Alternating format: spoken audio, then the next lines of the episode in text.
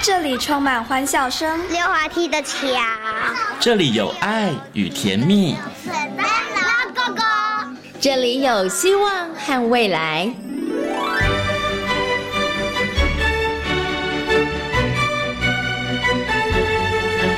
遇见幸福幼儿园，遇见幸福幼儿遇见幸福幼儿，遇见幸福幼儿园。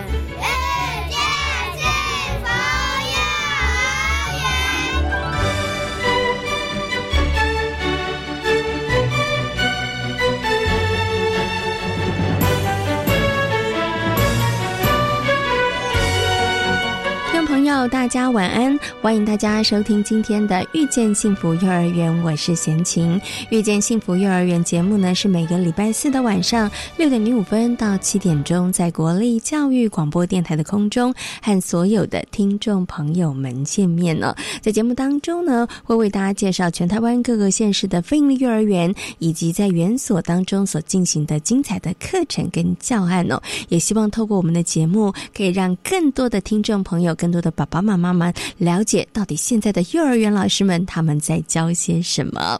另外呢，在节目当中呢，也会跟所有的听众朋友一起来讨论学习幼儿教养方面相关的问题哦。那么在今天节目当中呢，为大家邀请到的是郭李宗文教授来跟大家好好讨论情绪教育哦。那么在新课纲当中的情绪领域呢，包含了情绪的表达力、情绪的察觉跟辨识能力，还有情绪的理理解。能力跟情绪调节能力哦。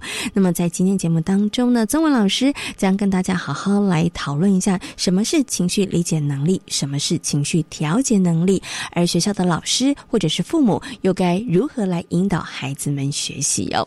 好，那么在节目的后半段呢，我们进行单元呢是健康联络部。在今天的健康联络部呢，为大家邀请到的是星光医院小儿科的林真慧主任呢，来到节目当中哦，跟所有听众朋友呢，好好来讨论肠病毒哦。很多的爸爸妈妈呢，或是幼儿园的老师是闻肠病毒色变哦。那到底什么时候是肠病毒好发的季节？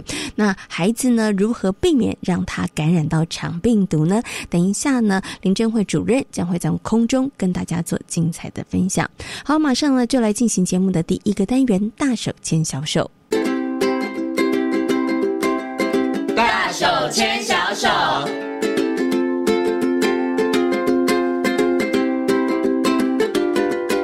里是教育广播电台，您现在所收听到的节目呢是《遇见幸福幼儿园》，我是贤琴。接下来呢，在节目当中呢，我们要进行的单元是大手牵小手。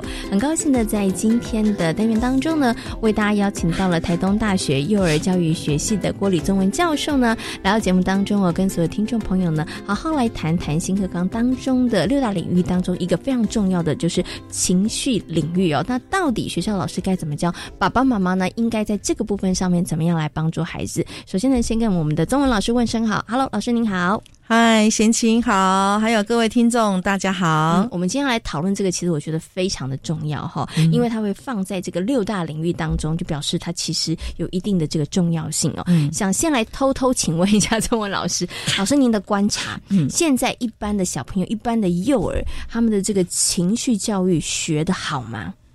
嗯，我的观察还有幼儿园老师的反应，都是觉得现在情绪的状况越来越多，小孩有情绪的越来越多，可是好像爸爸妈妈或是老师有点束手束手无策，对，不知道该怎么办。哎，对，因为其实好像是这样子诶。我觉得那个 EQ 这个词啊，我觉得哈，呃，应该这几年大家就是已经也流行了一阵子，大家都觉得说，哎，情情绪部分上面它其实非常的重要哈。可是就像刚刚老师说的，很多爸爸妈妈他们的反应就是，孩子脾气怎么越来越大，怎么越来越容易。生气，嗯，好，或者一点小小的事情，他的反应就非常非常的巨大，而且那个有时候巨大到爸爸妈妈真的是无力招架哈。可是您刚刚说老师、爸爸妈妈好像都有点束手无策，这个主要原因是什么？就是其实我们没有在教这个情绪领域方面的关系吗？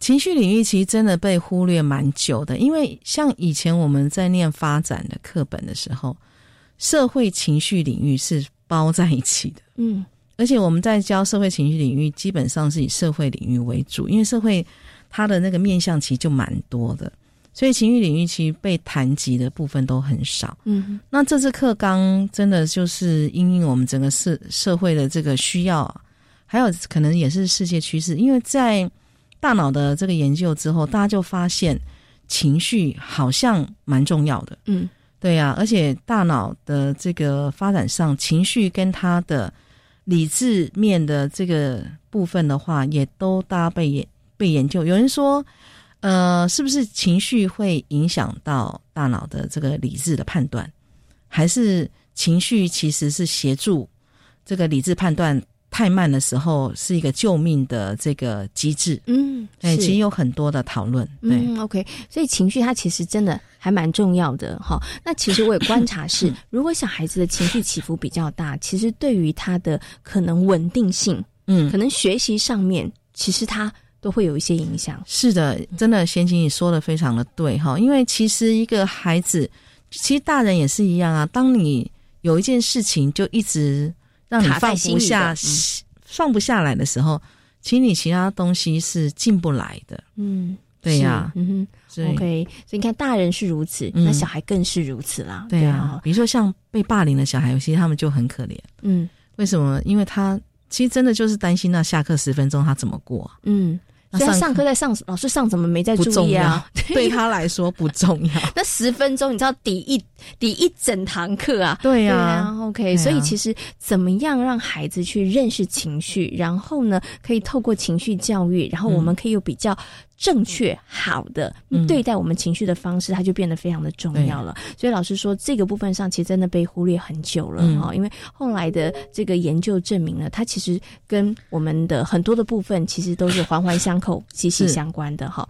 那所以在我们的课纲当中呢，六大领域当中有一个特别的就是情绪领域啊，所以也发现了它的重要性，所以把它纳入在其中。可是大家会好奇说，那孩子的情绪领域，他到底要培养孩子的哪些能力？到底要教会孩子什么啊？就是生气的时候勇敢表达吗？还是生气的时候要 勇敢说出来呢？对，我们在课纲里面把情绪的这个能力哈，我们分成四种。第一个就是觉知辨识能力哈，就觉察与辨识。你要先觉察自己有没有情绪，是然后再来辨识到底是哪样的情绪。好，那第二个的话就是情绪的表达。是，好，那当然最好就能够学习适切的表达方式。好，然后再第三个是情绪的理解。其实情绪理解这边蛮蛮有很多细节的。其实有时候不是一整件事情不对，是这个事件当中的某一个环节引起他情绪。哦比如说，同事拿东西给你，其实就他本来就要拿东西给你，他是丢给你，你就觉得 我就生气了。啦，对，好，或者他可能前面都做不错，但是尾巴讲一句，哎、下次这个自己拿，哦，对，情绪就来了，情绪就来了。哦，所以有时候不是一整件事情，而是嗯哼。它有一些环节，所以我们可以帮助孩子去理解嗯哼，到底是哪一个环节，嗯。然后最后的话调节，调节是呃很难，可是我们也会希望孩子慢慢的学习。是，哎嗯哼，OK。所以刚刚老师有提到了，在情绪领域的部分上呢，希望能够培养孩子四个方面、四个面向能力。当然，这些四个面向能力，它其实有这个程度上面的，我觉得难易度。这样对发展上，对，因为像刚刚老师讲的那个情绪调节能力，它应该就属于比较高段的啦，哈。但是它是不是我们前面的这些部分上面，其实你都要做到，你才能够做到后面的。没错比如，说你要能够察觉，你要能够理解，然后你要有一个好的表达。对对不对？然后，这个其实都，其实它也都是环环相扣了。这四个能力上面也是环环相扣的。所以，我们接下来呢，就要就这四个面向上面的一个能力，好好跟大家来谈了哈。嗯那我们首先呢，来谈的也算是一个最基础的，就是情绪的察觉跟辨识能力。对，其实我觉得这个部分很重要，但是我观察很多的爸爸妈妈 自己这个部分也做的不好，有可能因为他们其实真的也好难察觉辨识。是因为我曾经在我的这个同事当中做过实验，然后嗯同事可能看起来很生气，我说你是很生气吗？他说没有，对，他然后我说。那或者是他说有，我说那生气的，那你有没有想过你为什么生气？你是因为嫉妒生气，还是羞愧生气？他一整个就被我问住了。他想说生气就生气，为什么还要分那么多？其实不一样的、哦，不一样，这是不一样的哦。嗯对，所以老师，我们要怎么样来培养孩子的那个觉察跟理解？其实字面上来讲，大家可能可以理解这个意思啦，就是嗯看出来我现在是什么能呃情绪，然后知道这个情绪是什么，对不对？可是要怎么做？我觉得这好像真的有点难呢。对，其实像爸爸妈妈或是那个呃老师哈，都可以让跟孩子常常要谈他的情绪的部分。嗯，比如说像有时候我们就看一个小孩，就一蹦一跳一蹦一跳的过来，你就会跟他说：“哎，你今天看起来很开心哦。”嗯，然后他才会觉得说：“嗯，对呀，我很开心啊。”哦，他才会去觉察到自己的情绪。他可能自己没有发现他的这个行为的表现，其实就是一个开心的表现。是对。所以，其实，在情绪的觉察的时候，其实我们就是我们会跟老师说，你要常常去，哎，问问看孩子他现在的感觉是怎么样。嗯嗯。对，那我们会说，我们这边讲的情绪是由某一些事件所引发的短暂的一个呃生理跟心理的反应。嗯。所以，一定是某个事件。所以我们就会接着问说，哎，那什么事情让你那么开心呢？是。然后他就要去想，哎，理解。嗯。好，哎，到底什么事情让我这么开心？他就说啊。我今天穿了一双新鞋子，嗯哼，对，所以我觉得情绪很好玩的是，他会一个接着一个，啊，先 有带着孩子，嗯，知道说，哎，我们是什么事有事件，然后还有觉察，嗯哼，然后有觉察之后的话，我们看他的表达，嗯哼，然后再去带着他去理解为什么会有这个情绪。那如果当然是一些太过于激动。或是太过于负向的情绪，我们再慢慢的练习，让他做调节。嗯，对，所以它会是一连串的一个过程，也就像贤琴刚刚讲，它就是一个发展的历程。是，对。那在这边我们会说，觉察辨识是最。先的，它应该算是最基本啦，最基本的。因为你要先知道我现在有什么样的情绪，嗯，然后我们才去。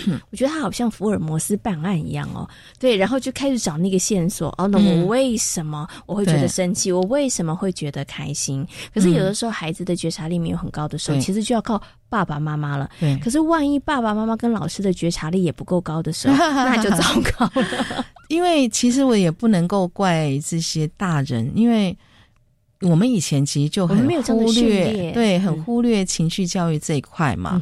尤其华人的文化都会觉得你就是不要有太多情绪啊，嗯，哦，这样子的话看起来比较乖，比较柔顺啊，哈。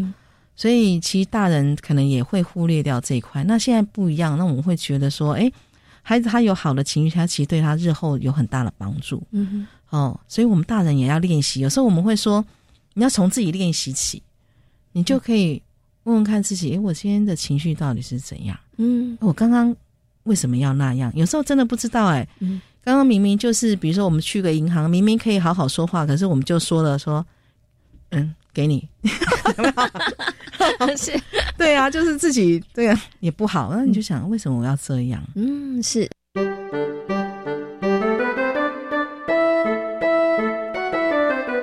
刚刚老师讲这个，我就想到一个例子，很多的爸妈妈或者爸爸回家下班之后，可能回家之后就会哎，可能看着满地的玩具，他可能就生气了，火来了。对。可是可能孩子会觉得说，那我昨天也这样放，你也没生气，为什么你今天生气了？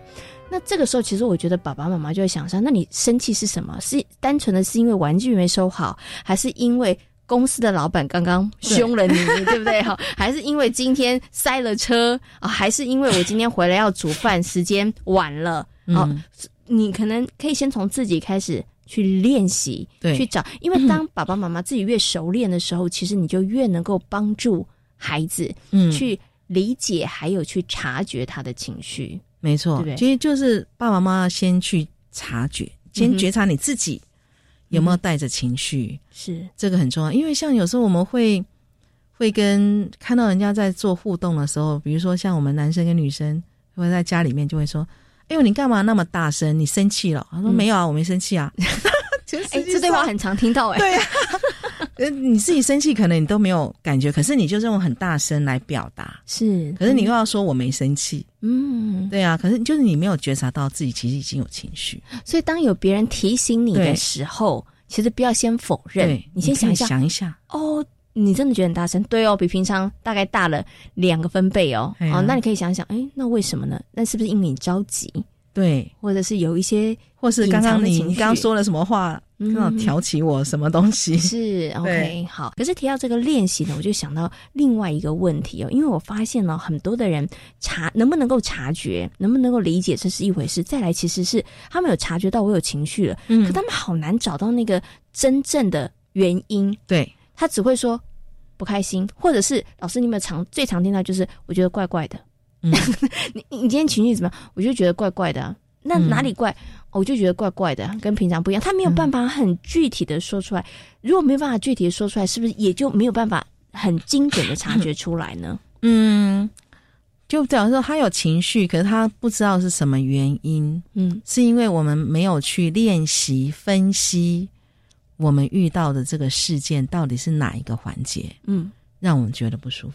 是，对，比如说像。因为每个人的感觉不一样，我刚刚讲，我有时候都开玩笑说，哎，贾老师跟尹老师去跟园长开个会，尹老师就问贾老师说，刚刚园长讲了什么话？嗯，然后贾老师说他到底说什么话？他完全没有，他完全不觉得是哪一句话不妥，因为他就没有觉察到。嗯哼，好，那可是尹老师的话，也许他也不是整段会议都不好，他就是某一些，嗯。踩到他的地雷，踩到他的地雷到底是哪一些？其实我们觉得你是可以慢慢去分析，嗯，要练习啦。我觉得那个都要练习，嗯，就是要抽丝剥茧呐，要去要去对自己要有所探寻，到底是我的情绪为什么被挑起？嗯，OK，好，所以我觉得去探寻、去抽丝剥茧很重要。另外，可能呢，多去了解一些情绪字眼也很重要。对，没错，因为每个人哈，我因为我们都很少做这个练习，嗯。所以你后来就会，因为我通常会说，你要找到你你挑起你情绪的那个环节，你比较容易做调节。嗯，OK，就等于是事出必有因，我们要找到那个因，对，才能够对症下药，没错，对不对？好，所以这个，所以我们为什么会讲察觉跟理解，它是第一步，其实真的要很重要，要不然我们后面学的表达啦、调节啦。其实你看起来你好像学了，可是好像调节了，其实没没有，因为那个最根本的原因，其实你并没有找到它。没错，那我们一再强调，就是老师也说了，理解或者是那个察觉，它其实真的就是要靠不断不断的练习，然后要透过一次又一次可能抽丝剥茧的过程，哈，你才会发现说，哦，那我到底为什么而生气？嗯，好，对啊，像有时候孩子，你你当然要急着带他出去嘛，他要慢慢在那边收。然后你就会生气，说你是不想出去了吗？这也好常听到。对呀，他其实不是不想出去，他只是觉得他想把这里完成，嗯，再出去，因为他快要做完了。嗯，对啊，那你爸爸妈妈这样催，他就情绪就来了，他就开始生气了。然后爸爸妈妈就觉得更生气，他就觉得说你奇怪了，我只是催你啊，我哪有不对啊，对不对？哈，然后你看你就在发脾气了，你脾气怎么这么不好？小朋友怎么可以这样？对对，然后其实到后面最后呢的结果只有。这个亲子之间不欢而散，两边都很生气。对，可是有没有找到问题症结？没有。那有没有适度的把自己的那一个情绪表达出来？嗯，其实也没有了。因为你可以，比如说，小孩就会觉得我哪里有错？你不是教我要有始有终吗？那我就是要把它做完呐。是。完蛋了，爸妈这时候更生气哦，因为被堵回来了，更生气。对啊，因为他可是他又不太会讲，所以他那你又没有问我，就一直在那边催我。嗯，那所以有时候因为孩子他的这个理解没有那么好，所以当他你如果带着他慢慢去分析，如果他跟你讲这个原因的话，你就要跟他讲，对，我们要有始有终。可是有时候我们要看情况啊，因为火车不会等我们，是嗯，对不对？那你那你可以跟我讲说，你很想把它做完，那我们可以把玩具带一些走，嗯。是，可是我们又可以赶得上火车。可是你要告诉我，是啊，对对，就是说你你如果。鼓励他能够说出来，反而比较能够解决问题，然后他也不用那么生气，你也更不会生气。是好，所以我们讲察觉理解很重要，然后抽丝不剥茧，然后去找到那一个原因源头，其实很重要。哈，好，那我们接下来谈谈这个表达好了。其实表达也很重要，没错。有的时候常常情绪没有对错，但是常常有问题都是在。表达，对，表达出了问题，没错，哈。那如果说，可是我们又鼓励孩子表达，可是当孩子表达真的是有问题，不是打滚，要不然就是大哭大闹，要不然就是摔东西，这时候怎么办呢？如果说孩子真的年龄还很小，因为年龄层就四岁以前呐，哈，大部分的孩子都还在自我中心。所以你在跟他谈很多事情，他是没有办法站在你的立场，或是站在别人的立场来思考这件事情。他就觉得我此时此刻我就是要这样。哎，比如说，好，你要再滚，就在这里滚就好了，不要滚出去，很危险啊。对呀，对不对？我还是让你发泄，对不对？我还是让你表达，但是在一个安全的范围之内。那在一个安全的范围，然后你可以跟他说：“那如果等到你结束了的时候，你可以做什么？”嗯。对你就是跟他讲，就是哎，我们没有说你不能够，呃，在那边滚是啊，可是你结束之后可以做什么？不然啊，都没有人理我，那我滚完要去哪里呢？他可能尴尬了，继续滚对呀，对呀，因为不然我就继续滚好了啊。所以有的时候，像刚刚老师讲这个，我就想到，所以有的时候爸爸妈妈也要稍微有点智慧，我们要给孩子有点台阶下。对对对，刚刚老师讲到一个重点，就是孩子如果有情绪的时候，嗯，我们好像还是要让他发泄。发泄，表达一下。可是发泄完，很重要的部分是在后面。对，就是我们要来谈这件事情。嗯，对，OK。可是后面的部分反而是更重要的，因为你后面等于它是一个起因。嗯，如果这件事情没有好好解决的话，下次他可能就再来一遍啦。对呀，哦，所以其实当后面的时候，你就要跟他讲，其实你是理解他的。嗯哼，我知道啊，你。很生气，刚刚生气啦，嗯哼，所以你才在地上打滚啊，对不对？好，那可是我不知道你为什么生气，你可以告诉我吗？好，所以其实我们就好好来谈谈 对这样子的一个原因。嗯，OK。所以老师刚刚有提到，爸爸妈妈先接纳孩子的情绪，让孩子知道说，OK 了，我知道你。不开心，所以你有这样子的表现。好，那你告诉我原因。嗯，了解了原因之后，我们就可以再来讨论。对呀，就是你下次如果再遇到这样状况，可以怎么办？我们可以怎么处理会比较好一点点？哦，所以他其实是真的有一个，我觉得有一个程序，然后有一个配套措施的。对哈，所以怎么样让孩子有好的这个情绪的表达力？爸爸妈妈要花一点时间哦。对。有的时候可能没有办法速成，没有办法，因为孩子他的表达的长短也跟他的年龄有关。因为小的小孩他就要表达很长，嗯，比如说我讲一件事情，起床气好了，有些小孩没有睡饱，有没有你把他叫起来？小的小孩他就要很长时间来来去调整，平复，对，平复他这个背。大一点孩子会比较快一点，是，所以你就是要等他，而每个人。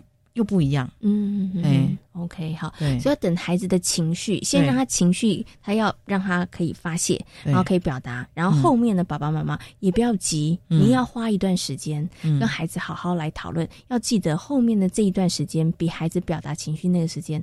更重要，对，你要跟孩子好好的谈谈，让先理解孩子，让孩子说说发生了什么，然后再来跟孩子一起讨论哦。重点是一起讨论，不是爸爸妈妈下指导棋哦，要一起讨论，要怎么样来去处理情绪，而且爸爸妈妈也可以示范。嗯，对呀，其实平常有时候你一进你一进到家里面，可能小孩就很兴奋，要跟你讲很多的事情，对不对？可是你真的很累，对不对？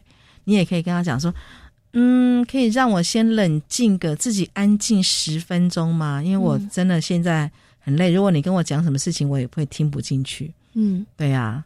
然后等到长征指到几的时候，你再来敲我的门。是，他就可以知道说，哎，当我有情绪或当我不是很很好的状况，我不想跟别人互动，嗯哼，我就可以用这样的方法，用这个方式说，让我先单独。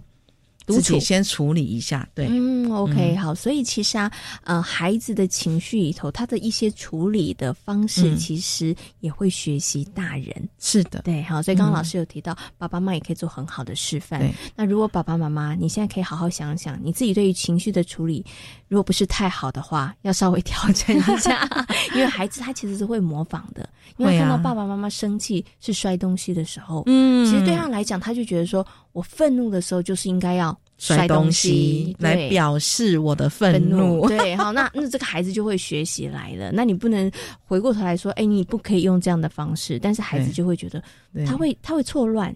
因为他发现爸爸妈妈可以，为什么我不可以了？对对不对？好，所以我们在今天节目当中跟大家谈到了，在这个呃，就是情绪领域当中哈，两个很重要的部分，就是察觉跟理解这个情绪的能力，还有呢就是表达的部分哈。要爸爸妈妈其实可以做很好的身教哈，所以也请爸爸妈妈要加油了哈。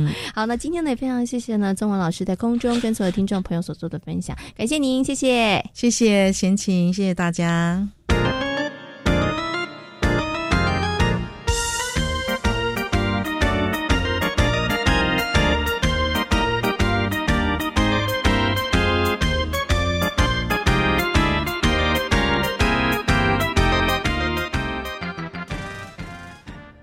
我是李炳云医师。全球 COVID-19 疫情尚未缓解，接种 COVID-19 疫苗可以产生保护力，减少感染、严重疾病跟死亡的发生。优先提供最高感染风险的医师人员、防疫人员接种 COVID-19 疫苗，将有助于疫情的控制。当群体中大多数的人都接种了疫苗，将可以大幅降低 COVID-19 的传播，让大家受到保护。想了解更多 COVID-19 疫苗资讯，请至疾管署全球资讯网查询。有政府，请安心。资讯由疾管署提供。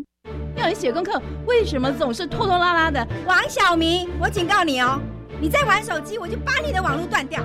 为什么你都讲不听呢？是要把我气死吗？爸爸妈妈别生气，晚安故事屋要开直播喽！四月七号下午两点，燕柔姐姐将邀请心理治疗所所长骆玉芬老师，在教育电台生动全世界粉丝团直播，和心理师对话，让我们一起扭转亲子关系。今天我想来点俏皮的音乐。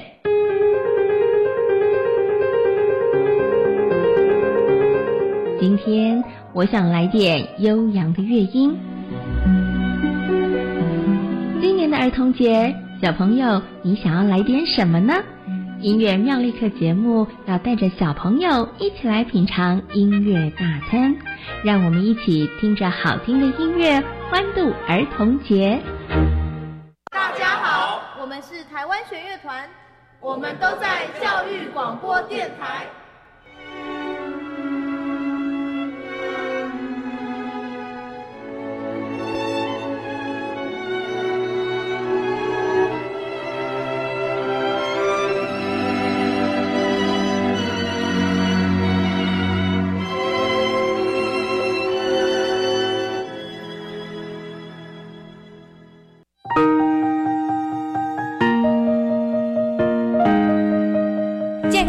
络部，健康联络部，健康联络部，健康联络部。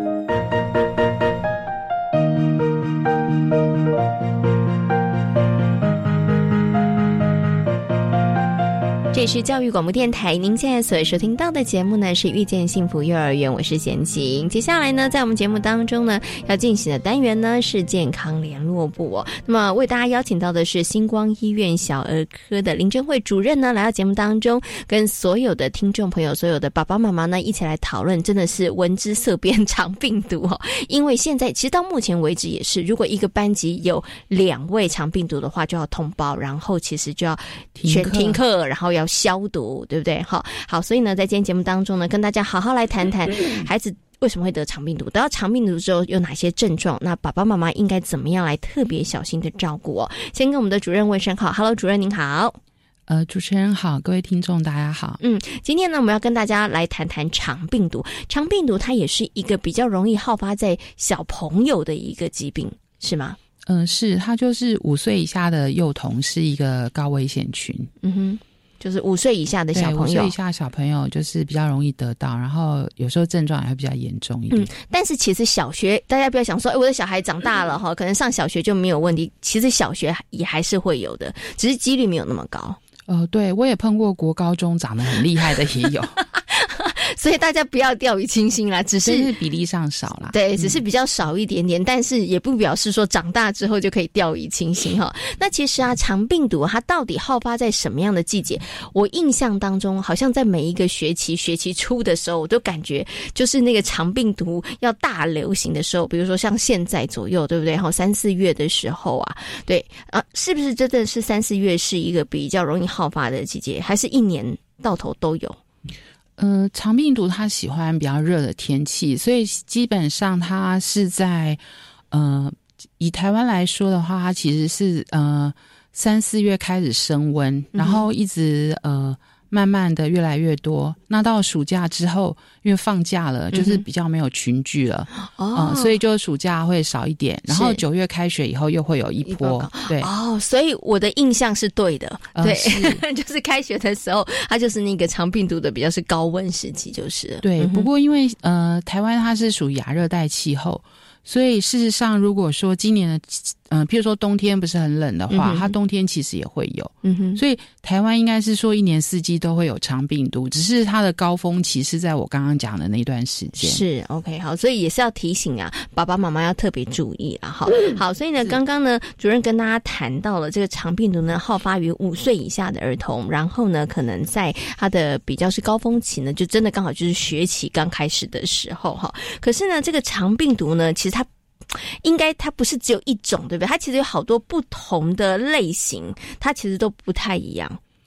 呃，是，就是以呃病毒学来说，就是我用简单比较简单的方式，就用比较古老的名字，因为他们二零一三年以后，他们有把病毒做呃名称的分型的改变。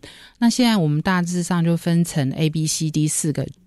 嗯，族群对，可是我可以用比较古老的名字，就是说，其实肠病毒它有非常多种型。嗯哼，那我们比较熟知的肠病毒，其实有包括小儿麻痹。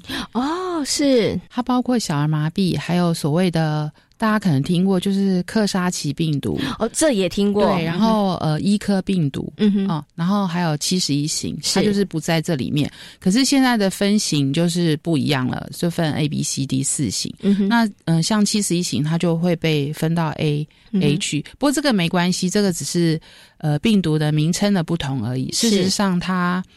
呃，它的那个型别还是呃原来的样子，哦，那只是名名称不同而已，分类的不同而已，那个没有关系，就是我们大概了解就可以了。那想请问一下哦，林医师，那这样子它有不同的类型分类，对不对？它的症状都一样吗？还是症状其实是还是会有一点不同呢？呃，它的症状还是会有稍许的不同，嗯，哦，譬如说我们。爸爸妈妈比较闻之色变的七十一型，对，他就是神经学的并发症比较多。嗯，那像那个呃。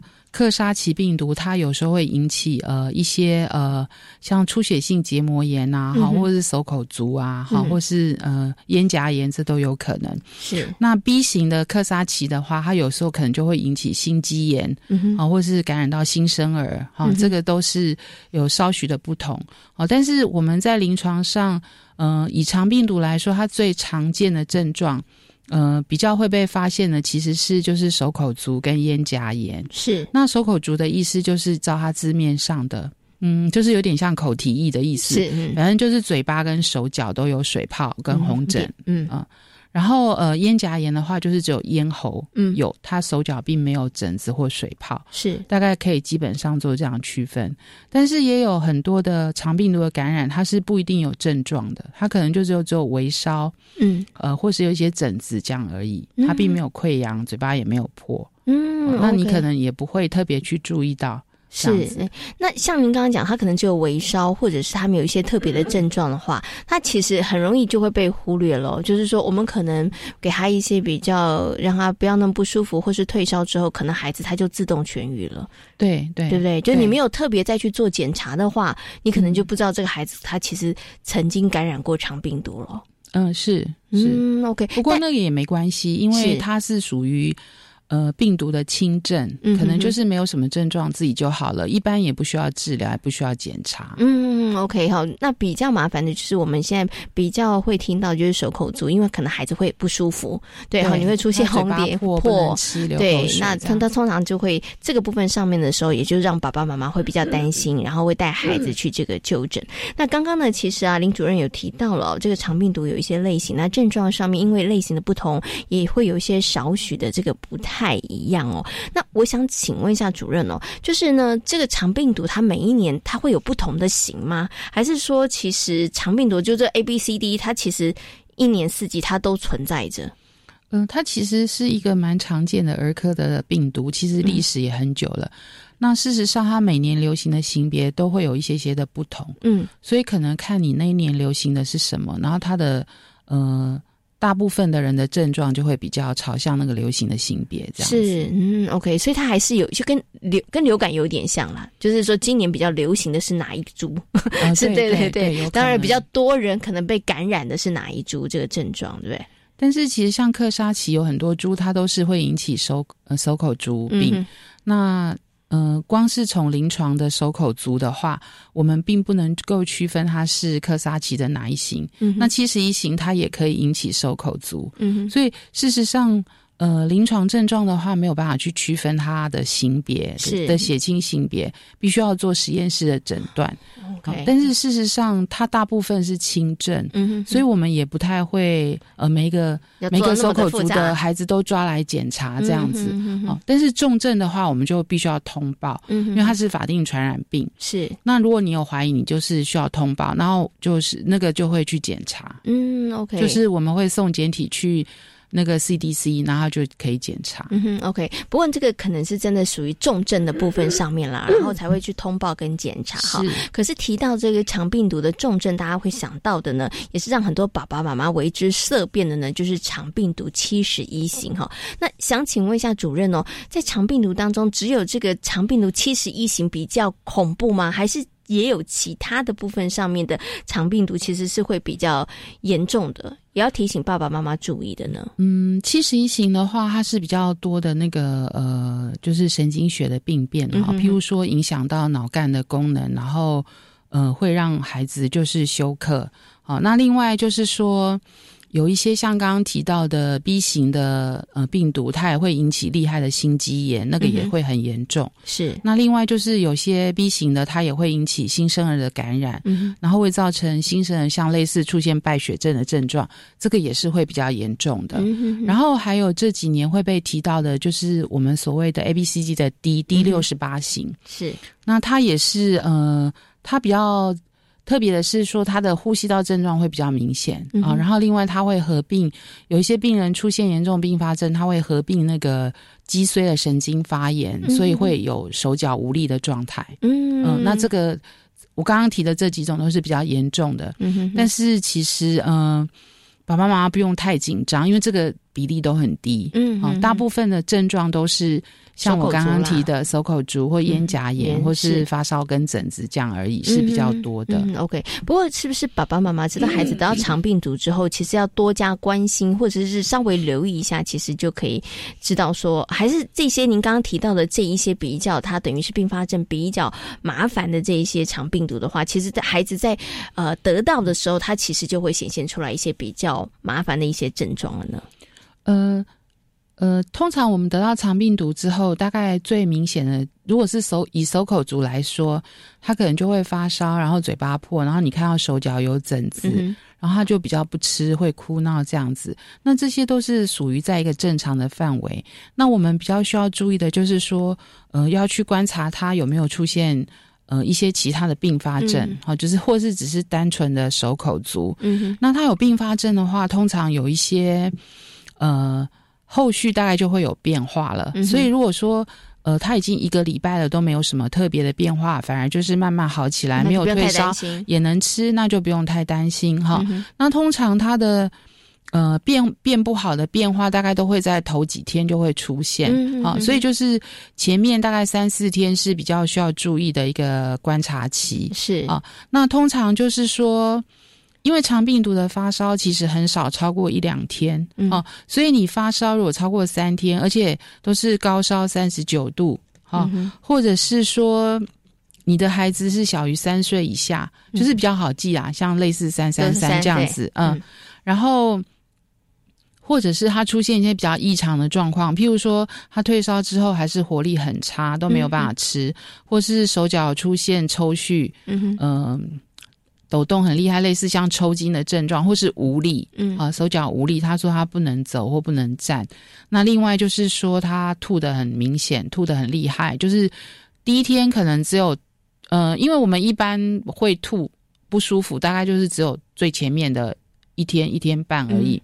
如果他到第二天之后，他都还是吐的很明显，那可能还是需要呃观察，仔细观察，而且要就医。是 OK 好，所以刚刚主任有提到了前面几天，可能前面一到三天是很重要的一个时期哈，所以爸爸妈妈可能要多观察一下。那刚刚有提到了有一哪一些症状哈，那这一些症状如果孩子有发生的时候，那爸爸妈妈就不能轻忽了，可能你要赶快带着他去就医了。对，好，因为其实我们刚刚提到这个肠病毒。毒它会引发的一些比较严重的这个并发症，其实是还蛮严重的。虽然这个比例不高啦，哈，对，但是也要提提醒爸爸妈妈要注意一下。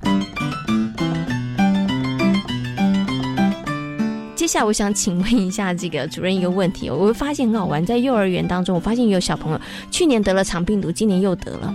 对，这个是为什么？小朋友他其实是是是因为他本身体质比较不好呢，比较容易这个肠病毒上升呢，还是他跟他卫生习惯有关系，还是什么样的状况？就是为什么小朋友去年得啊，今年还是会得肠病毒？得了一次之后，还会继续得吗？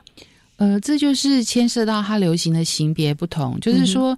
呃，每年流行的肠病毒型别可能不同。那如果你以前没有得过这个血清型别的话，你有可能今年就会中奖。那如果我以前得过的话，我就比较没有这个机会再得了。嗯，对，就是同样的型别，它可能就有。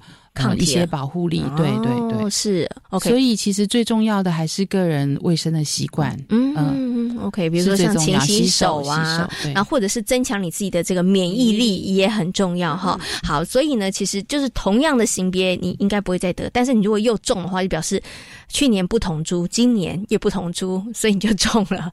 对对，而且要。要提醒爸爸妈妈注意的，就是说肠病毒它对于酒精还有干洗手液，它的反应是不好的。嗯，所以其实最重要的习惯就是要湿洗手。是，而且就是呃，其实从我们台湾一九九八有一年的大流行以后。其实幼稚园就是很强调洗手这个部分，嗯哼哦，就是有那个洗手五步骤。其实你你现在到小学、幼稚园都可以看到贴在那个洗手台旁边，冲、捧、擦。对对对对，这些其实是非常重要的。就是在你如厕后、吃饭前。呃，吃饭后都一定要洗手，是 OK。但是刚刚主任也提醒大家一点非常重要，因为大家现在真的是酒精不离身，或是干洗手不离身。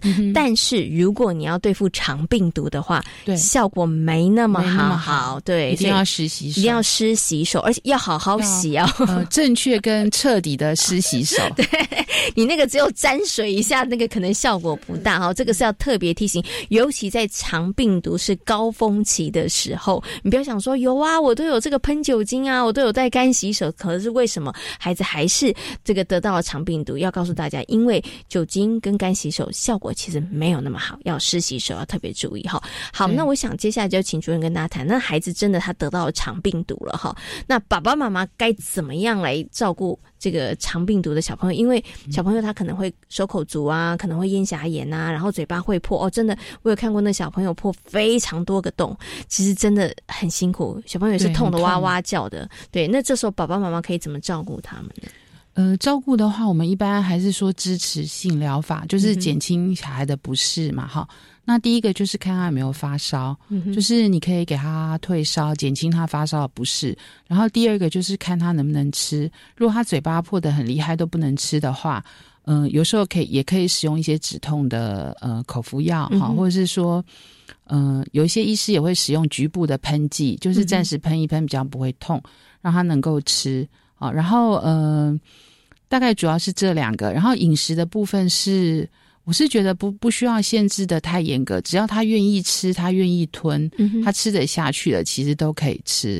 好，那不过因因为一般他是嘴巴破的比较厉害，所以我们都会建议就是说，你不要太热，然后不要太酸，不要太呃太刺激的，太刺激的，好，就是比较软、比较软、比较冷一点的食物，大概都是没问题的。那可是其实我觉得只要他愿意吃都可以啦，没有什么。特别的限制是对 OK，然后第三个，嗯。除了照顾他的不适之外，第三个比较重要就是要观察他的变化，这样就是像我刚刚讲的，是 OK 好。照顾不适之外，也要观察变化。然后呢，刚刚呃主任有提到了小朋友愿意吃哈，那但是我们尽量不要那个太刺激的这个食物。我就知道我有听过小朋友说，医生说可以吃冰淇淋，还有布丁。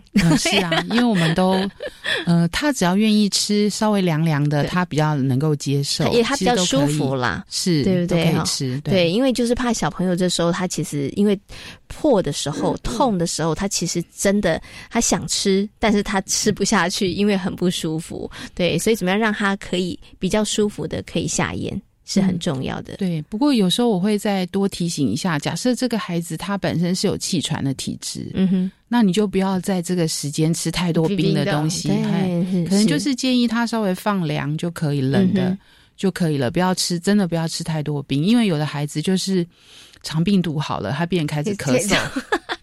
这也是很麻烦的事情，对 对，这个也是要提醒妈妈或者是这个爸爸。有的时候想说，因为小孩子真的也是因为痛，然后也是舍不得，然后也觉得小朋友都没有吃东西，然后就提供给他，好小朋友吃的很高兴。但是如果他本身在这个部分支气管不是很好的话，哦，那后面就是好了一个，另外一个又来了，也是非常非常的麻烦。对对对，好好。那其实我们前面有提到，因为像现在幼儿园里头啦，小学其实也是啊，就是如果班级有有通报两个强病毒的话。班级可能就是要停课一段时间，要进行这个消毒。那他刚刚主任提到，他也是就重症里头，他是这个法定传染病。所以如果家里头了有兄弟姐妹，然后其中一个得了这个肠病毒的话，爸爸妈妈应该怎么样来处理跟照顾会比较好啊？避免其他的这个手足，然后也得到这个肠病毒呢？呃，其实有时候住在一起是蛮困难的哈。那肠病毒它在没有症状之前，它可能就有一些传染力了。那当然，它发病之后的一个礼拜，传染力是最高的。那事实可是事实上，它在发病前两三天，它就可能会传染了。所以等到你发现它嘴巴有破。呃，去看医生，确定是手口足的时候，是可能有会有一点来不及哈。不过基本上，假设你现在发现这个孩子是有的话，我们还是会建议，就是说他先跟其他的兄弟姐妹先隔开，嗯哼，嗯，然后呃。如果真的没有办法隔开的话，就是你可能就是要注意不要一起吃饭，嗯啊，因为一起吃饭然后玩一样的，就是玩共同的玩具，那几率就大增了。对对对对，所以就是说你可以用那个稀释的漂白水，就是呃清洁它。呃，譬如说厕所，或者是说他的桌面，就是他比较常接触的地方，可以常常擦拭，那降低他传染的几率。是，OK。所以如果可以的话，如果可以的话，就隔开一下下。那隔开大概要隔开多久的时间呢？呃，我们通常都还是以一个礼拜为为差不多可以呃为基准。对，是 OK，就跟学校是一样的啦。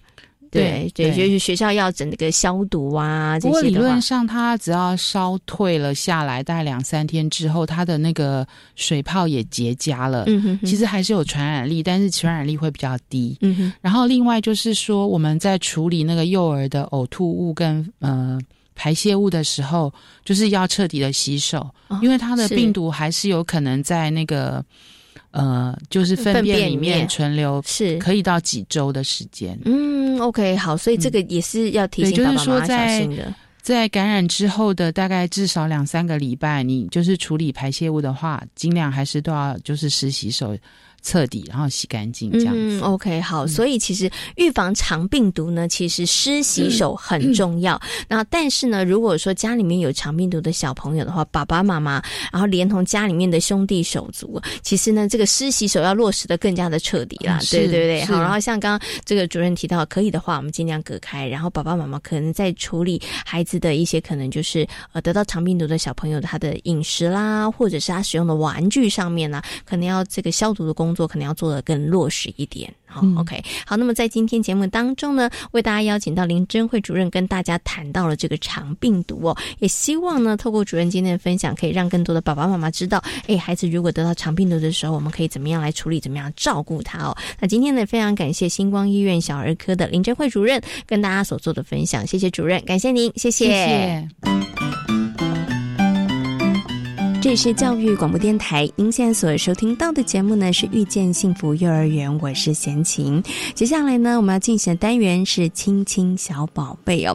不管大人或是小孩都喜欢放假，但是呢，有些小朋友在放完长假之后，上课的第一天呢，或是前几天都会出现很多的状况，甚至是不想上学哦。那面对这样的情况，爸爸妈妈该怎么样处理呢？其实只要在这个收假前做一些小动。动作就可以避免麻烦事哦。那到底该怎么做呢？在今天的亲亲小宝贝的单元当中，就为大家邀请到了正义费力幼儿园的李淑丽园长来跟大家进行分享。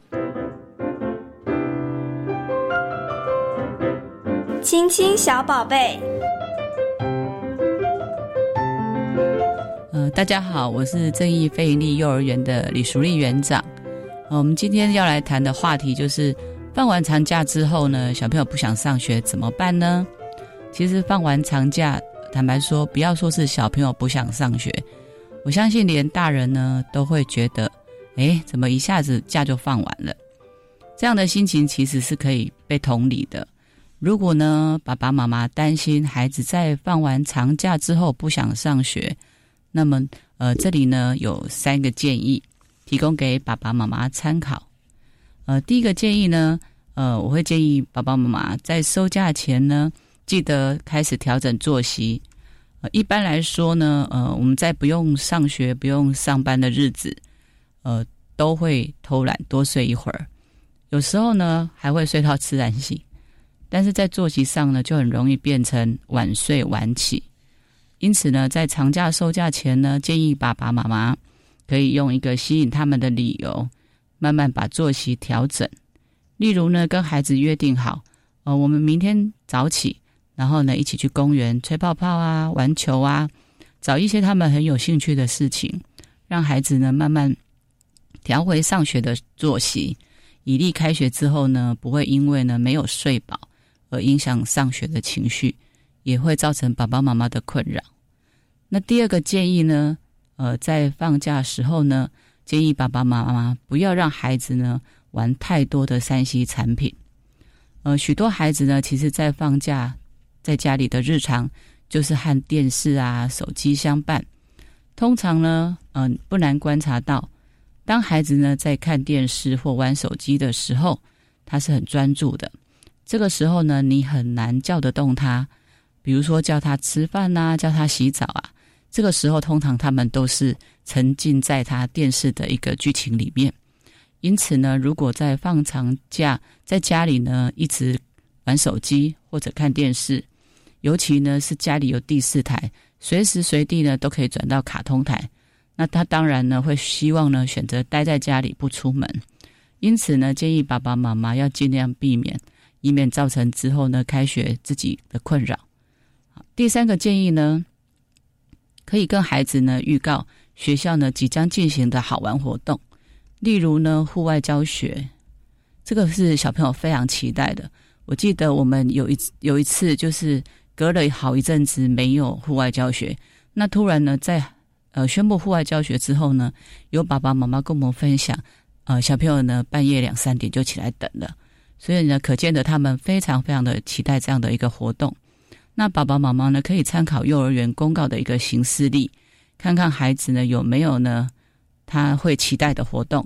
那找一个日期比较接近的，在放完假的第一天呢，就鼓励孩子赶快到学校问问老师呢什么时候要发通知单，然后呢提醒孩子说，呃，你要到幼儿园发才能拿到通知单哦。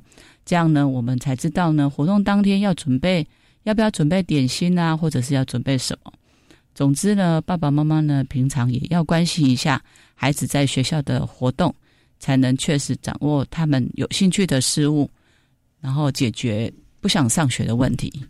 呃，在放完长假之后呢，小朋友如果不想上学，呃，这边呢有三个建议。第一个建议呢，就是收假前记得调整作息。第二个建议呢。就是放假的时候呢，避免太多的三 C 产品的使用。第三个建议呢，就是呃，预告学校即将进行的好玩活动，让孩子呢可以期待他要赶快上学。除了以上呢第三个建议以外呢，我们也会提醒爸爸妈妈，收假的第一天上学呢，避免呢他让孩子太晚到学校，因为我们会发现说，孩子呢，当他到了学校之后，他发现所有的人都已经进到学校了。这个时候，他会觉得自己难为情，更容易呢引发他一些情绪。在今天遇见幸福幼儿园的节目当中，为大家邀请到的是台东大学儿童教育学系的郭吕宗文教授，跟大家谈到了情绪教育哦。另外呢，也为大家邀请到了林珍慧主任呢，跟大家谈到了小儿肠病毒到底该如何来预防哦。也希望所有的听众朋友喜欢今天的节目内容哦。感谢大家今天的收听，也祝福大家有一个平安愉快的夜晚。我们下周同一时间空中再会，拜拜。